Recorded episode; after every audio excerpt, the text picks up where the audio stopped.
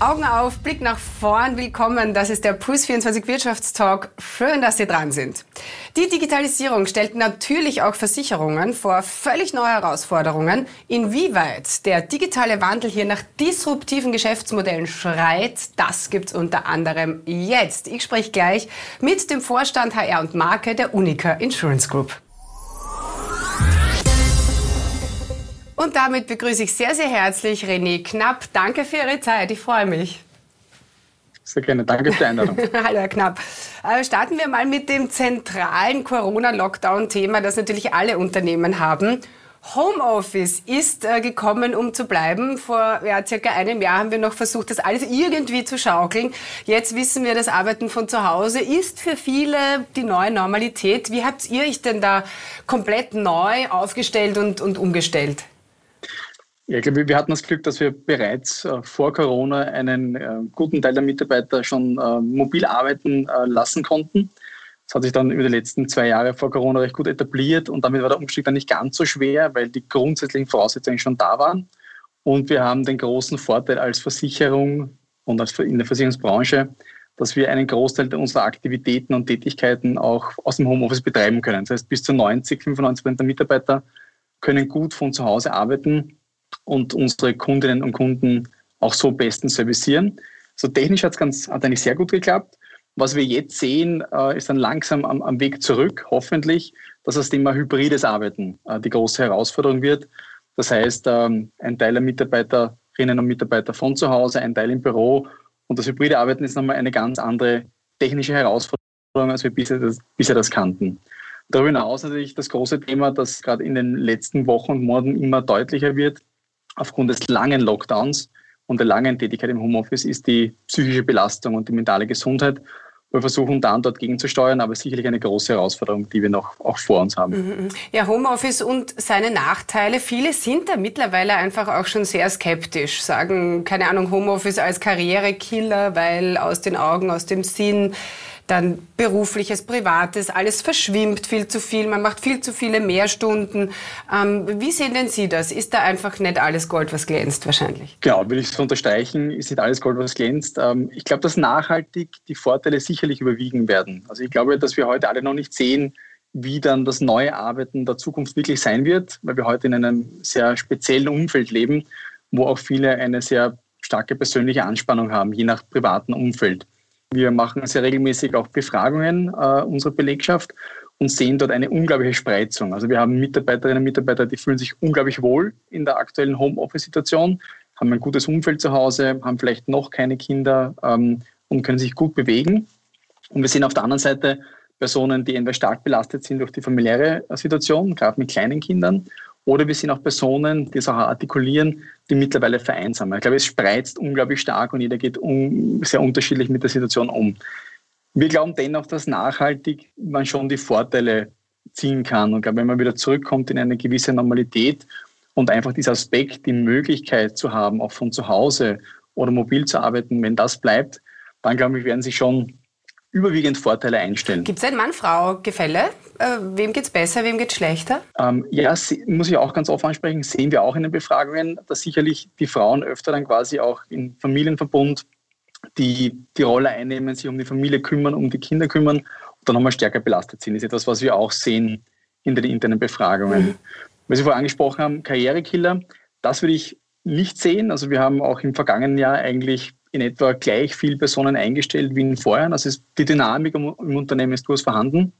Das will ich quasi jetzt nicht unterstreichen, dass quasi durch das Thema Homeoffice ähm, da jetzt die Karrierewege blockiert sind. Ich glaube, das bewegt sich recht dynamisch weiter, zumindest in unserer Branche. Sie sind ja äh, 2020 im Jänner ins Management Board äh, berufen worden. Zwei Monate später war bekanntlich alles in Lockdown-Schockstarre. Sagen wir mal, es gibt einfachere Starts in eine neue Position, oder? Ja, genau. War, war ein sehr spezieller Start natürlich, äh, weil wir auch gerade am Beginn einer neuen Strategiephase gestanden sind und dann Corona natürlich alles überlagert hat und bis heute auch überlagert. Ähm, würden, Sie sagen, ja, Sie haben das, würden Sie sagen, Sie haben das gut gemeistert über sich selber, beziehungsweise äh, was würden Sie retrospektiv vielleicht ein bisschen anders machen? Ja, ich glaube, in so einer Außerorganisation zählt, dass das Team äh, gut agiert und ich glaube, wir haben da ein sehr starkes Krisenteam, wo wir auch entsprechend mitwirken und das haben wir, glaube ich, gut geschafft, ähm, aber die Herausforderung ist noch nicht zu Ende. würde man Sachen anders machen. Ähm, natürlich gibt es das ein oder andere, aber ich glaube, in, in Summe gesehen haben wir das äh, so ganz, ganz gut gemeistert. Ja.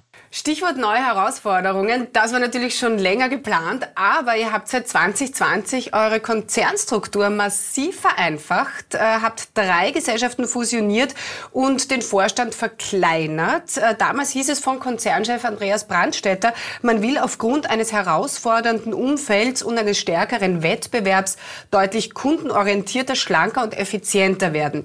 Herr Knapp, was heißt das? Was ist ganz konkret für euch herausfordernd in den nächsten Jahren und von welchem Wettbewerb ist da die Rede? Amazon, Google? Ja, ich glaube, wenn wir bei den Herausforderungen beginnen, die sind natürlich vielfältig. Also wir haben versucht, äh, vorausschauend zu antizipieren, was sind die ganz großen Megatrends und wie werden die sich auf, auf uns als Branche, auf uns als Unternehmen auswirken. Und wir sehen dort gerade, wenn ich drei Themen herausgreife, das Thema Niedrigzinsumfeld, das uns als Versicherer, der viele Kundengelder veranlagt, ganz besonders betrifft als eine ganz zentrale Herausforderung. Wir sehen das Thema der Digitalisierung, den Fortschritt quasi in der Digitalisierung, die Innovation als großen Treiber, der auch für unsere Branche nicht halt macht. Wir sehen auch Themen wie Klimawandel, die sich auf der einen Seite in der Regulierung ausdrücken, die sich in, in dem Thema der Schäden, der Naturkatastrophen ausdrücken. Also ein ganz breites Umfeld, was sich alles tut. Für uns ganz zentral war, durch die Digitalisierung ähm, rückt der Kunde noch mehr in den Fokus als bisher. Wir versuchen uns sehr, sehr konsequent kundenorientiert aufzustellen. Ich würde sagen, in zwei zentralen Aspekten. Organisatorisch, das war für Versicherungen bisher nicht so üblich, dass wir wirklich versuchen, uns nach Kundensegmenten auch intern zu organisieren. Das ist abgeschlossen. Konzernweit war das einer der großen Schritte in 2020. Und der vielleicht noch größere Sprung wird dann quasi in der kulturellen Transformation sein. Also wirklich immer den Kunden im Fokus zu haben in all dem, was man tut. Nicht nur in den vertriebsnahen Bereichen, sondern auch dort, wo Produkte gestaltet werden, Services gestaltet werden. Das ist sicherlich neu. Die großen Mitbewerber der Zukunft ähm, sind, glaube ich, auch ähm, sehr, sehr breit verteilt. Wir sehen viele digitale Versicherer, die in die Märkte drängen. Wir sehen das in manchen Märkten erfolgreicher, in einem Markt wie Österreich bisher noch nicht, noch nicht sehr erfolgreich. Wir können nicht ausschließen, dass die ganz großen Tech-Firmen wie Google und Amazon auch in die Märkte vordringen werden. Aber wir sehen hier im Moment zumindest noch nicht die, die größte Konkurrenz. Ja. Mhm.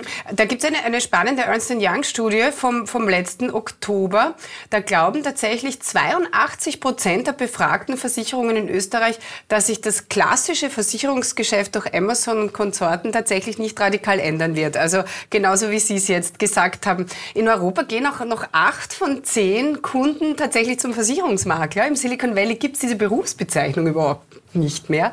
Ähm, ich finde das schon krass. Also worauf ich hinaus will, ähm, inwieweit unterschätzen wir da einfach vielleicht auch die Silicon Valley Giganten und ihre enorme Datenmacht? Oder ticken wir in Europa einfach eh anders? Ich glaube, dass es natürlich schon sehr große kulturelle Unterschiede gibt. Ja. Zumindest ist das auch in, in, in dem Regionenkreis, wo wir tätig sind, vor allem in Europa mit Fokus Österreich und Osteuropa, sind wir doch sehr starke kulturelle Unterschiede. Und gerade für die Dachregion ist es nach wie vor so, dass wir in all den Befragungen, die wir, die wir tätigen, einfach sehen, dass die persönliche Beratung nach wie vor ganz stark im Fokus steht. Und auch wenn sich viele Kundinnen und Kunden digital Informationen holen, am Ende der Versicherungsabschluss passiert dann meist quasi wirklich auch dann nach wie vor mit einer guten Beratung. Man darf auch nicht unterschätzen, dass von den Versicherungsprodukten, die wir verkaufen, gerade in der Dachregion, auch vieles durchaus anspruchsvoller ist und technisch ist und auch einer, einer guten Beratung bedarf. Ich glaube, da gibt es auch ein paar Unterschiede ähm, in, in den Produkten, die wir, die wir anbieten. Was am Ende passieren wird, wird uns die Zeit lehren. Ja, ich glaube, es wird eine, eine gute und Weiterentwicklung geben. Ich glaube, wir werden durchaus digitaler werden, auch im Vertrieb. Ähm, ich glaube, dass es von Markt zu Markt sehr, sehr unterschiedlich sein wird. Ja, wenn wir nach Osteuropa blicken, sehen wir Märkte wie Ungarn oder Polen, wo die Kunden deutlich preissensitiver sind und auch offener für digitale Angebote. Dort passiert dieser Wandel schneller. Äh, wie groß der Wandel am Ende Echt? Warum sein wird. Warum ist das so? so ähm, ja, ist, ist, eine, ist eine gute Frage. Was wir sehen in den Märkten, die ich gerade angesprochen habe, Ungarn und Polen, dass einfach äh, das Thema des Preisvergleiches ein, ein viel zentraleres darstellt. Ja? Also wenn man sich auch anschaut, den österreichischen sehr entwickelten Versicherungsmarkt, äh, wo wir quasi abgesehen von Kfz-Produkten ganz, ganz viele weitere Produkte verkaufen, so steht in Osteuropa nach wie vor oft das Thema Autoversicherung, Wohnen im, im Vordergrund, also auch sehr leistbare Versicherungsprodukte, wo man aber einfach sehr preissensitiv ist und quasi auch auf, auf das schaut und dadurch quasi ist der, der Zugang äh, zu digitalen Preisportalen, Preisvergleichsportalen ähm, häufiger nachgefragt und dadurch ergibt sich auch mehr quasi Vertriebsabsatz über digitale Wege. Mhm. Wie weit ist der Digitalisierungsprozess bei der Unica äh, fortgeschritten, würden Sie sagen? Und wo, wo legt ihr da jetzt konkret Fokus drauf? Also wir haben gerade vor kurzem eine, eine große Fähigkeitenstudie abgeschlossen, äh, wo wir uns um die eigenen Fähigkeiten von heute äh, äh, gekümmert haben. Wo stehen wir heute und was brauchen wir für Fähigkeiten in der Zukunft? Ich war persönlich sehr kritisch im Vorfeld der Studie, was das für ein Ergebnis bringen wird, aber wir sehen, dass wir eigentlich was die Fähigkeiten heute betrifft, recht gut aufgestellt sind. Wir haben in den letzten Jahren sehr große Digitalisierungsprogramme und Initiativen gestartet, sei es um, um unsere Kunden-App, sei es quasi eine ähm, äh, Erneuerung unseres Kern-IT-Systems. Und durch diese Programminitiativen sind sehr viele digitale Fähigkeiten auch in die Unica gekommen. Wir sehen aber auch, wenn wir ein bisschen weiter nach vorne schauen, Richtung 2025, 2030, dass hier ein unglaublicher Wandel stattfinden wird. Also so exponentiell wie die Digitalisierung voranschreitet, werden auch die Entwicklung der Fähigkeiten voranschreiten.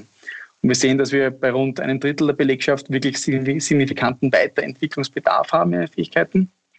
Und bis zu 90 Prozent, also fast die gesamte Belegschaft, muss in gewissen Fähigkeiten, was Basisfähigkeiten rund ums Digitale betrifft, aber auch einige intrapersonelle Fähigkeiten müssen wir deutlich stärken. Ja. Roboter und Algorithmen werden in Zukunft viele unserer Arbeiten übernehmen. Welche Skills brauchen wir denn als Menschen in Zukunft mehr denn je?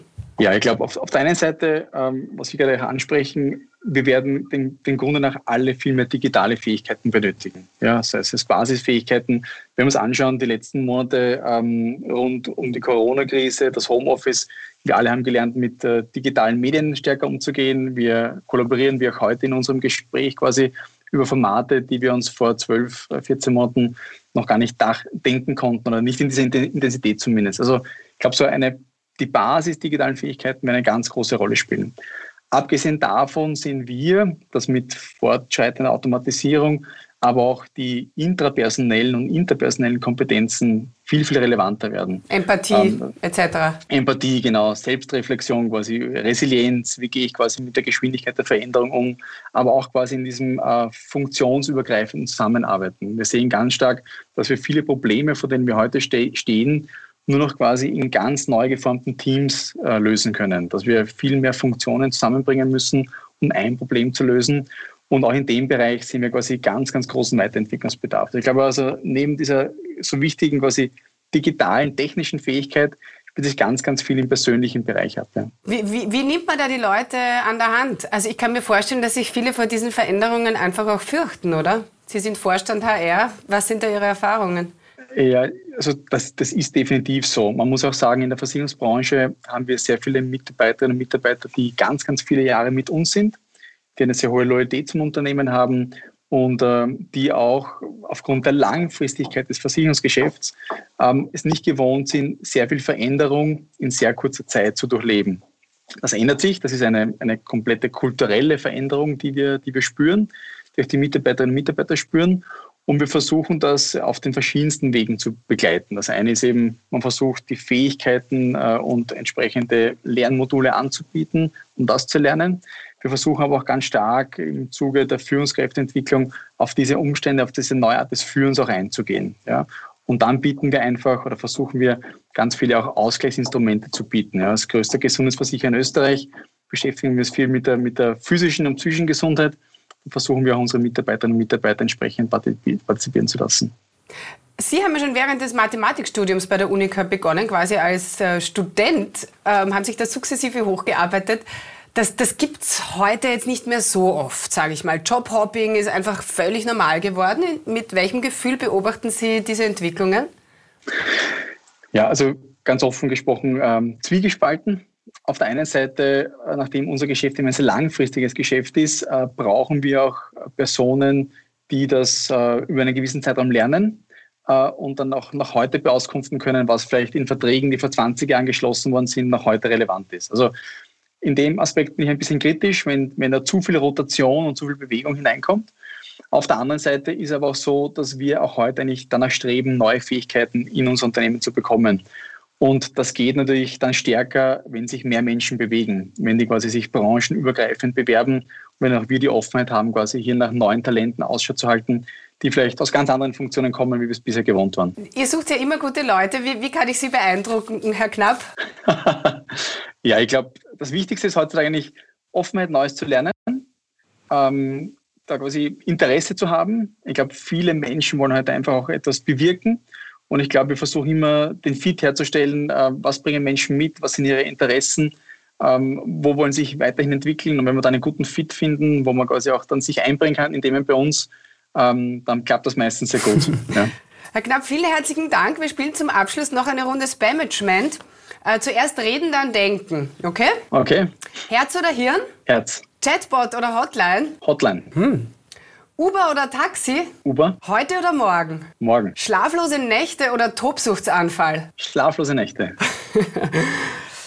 Bar oder mit Karte? Mit Karte. Träumen oder aufwachen? Puh. Äh, träumen. Vielen Dank, Herr Knapp. Alles, alles Gute und bis ganz bald. Vielen Dank.